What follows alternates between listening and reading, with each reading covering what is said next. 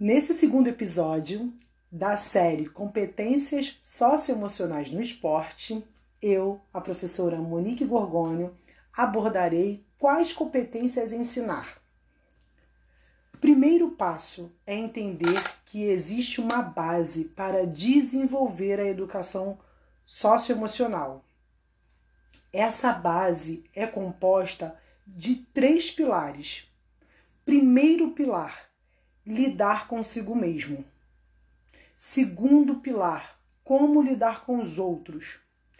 Terceiro pilar, como lidar com os desafios do dia a dia, com as situações da vida. A partir daí, temos que trabalhar habilidades que correspondem a esses três pilares.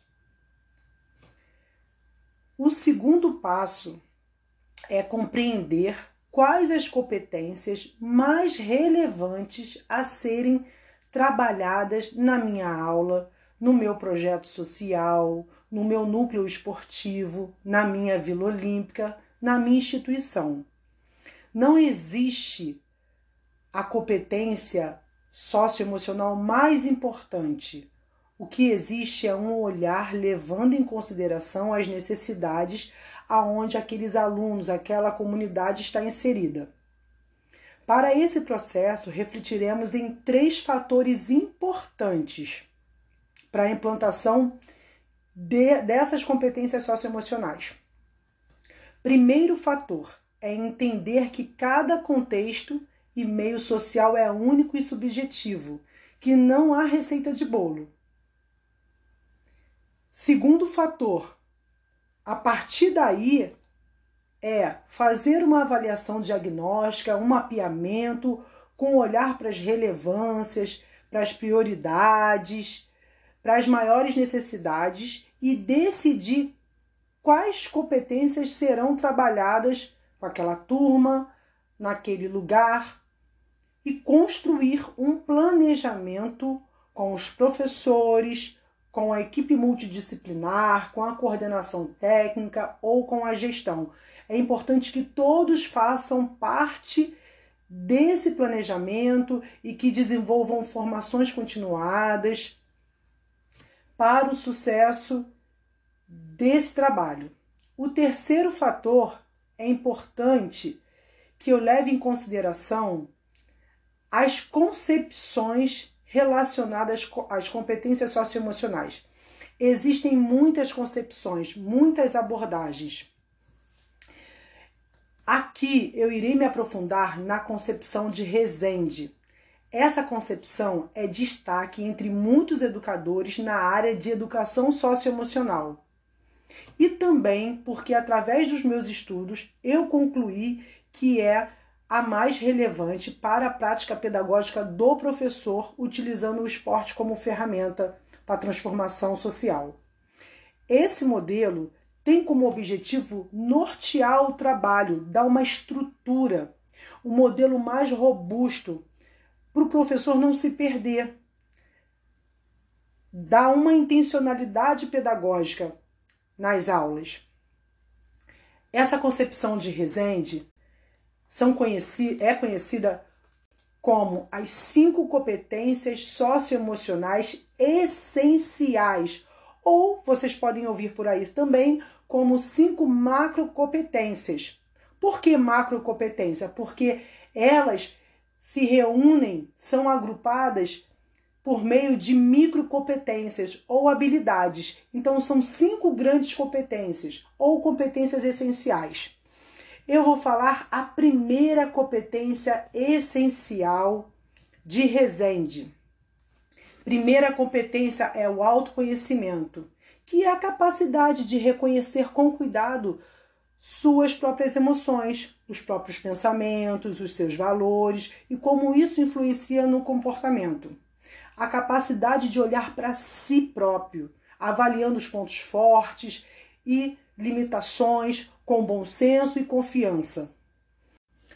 Conectado ao autoconhecimento estão as habilidades ou microcompetências, chamadas de autopercepção, identificação das emoções, autoconfiança e autoeficácia.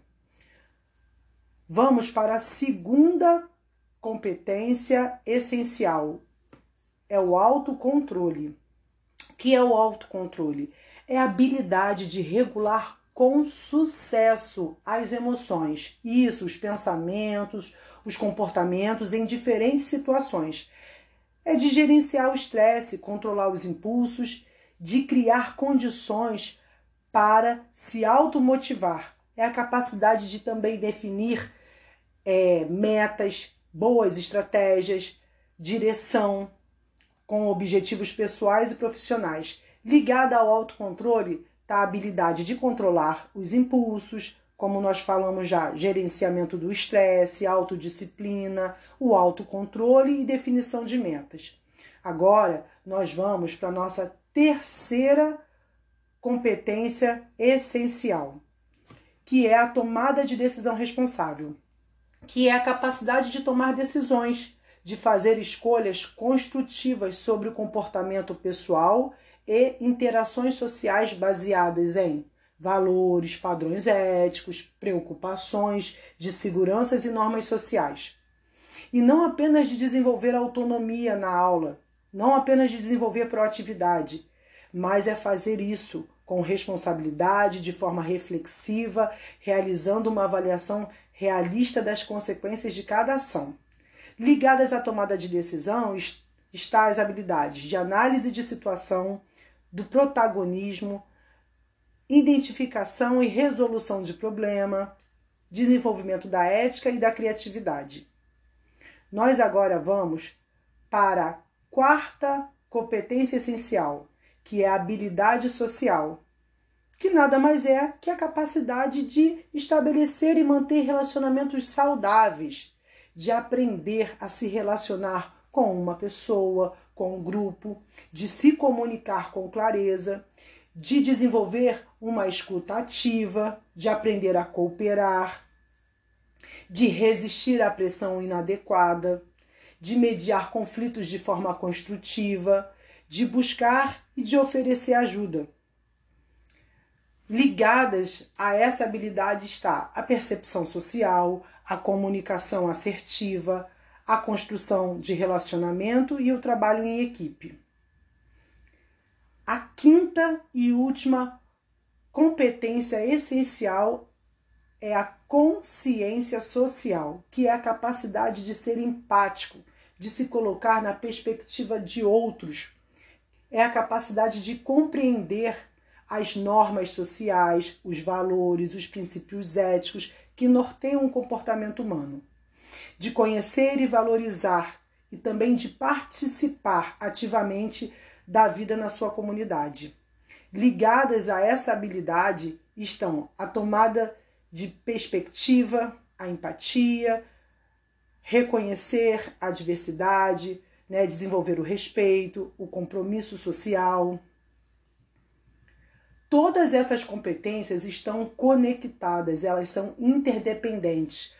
Para eu desenvolver uma habilidade social, eu preciso me conhecer, eu preciso saber como me comunicar, como me expressar aquilo que eu sinto, como é que eu vou fazer com aquilo que eu sinto. Então, todas essas competências estão conectadas, elas são interdependentes.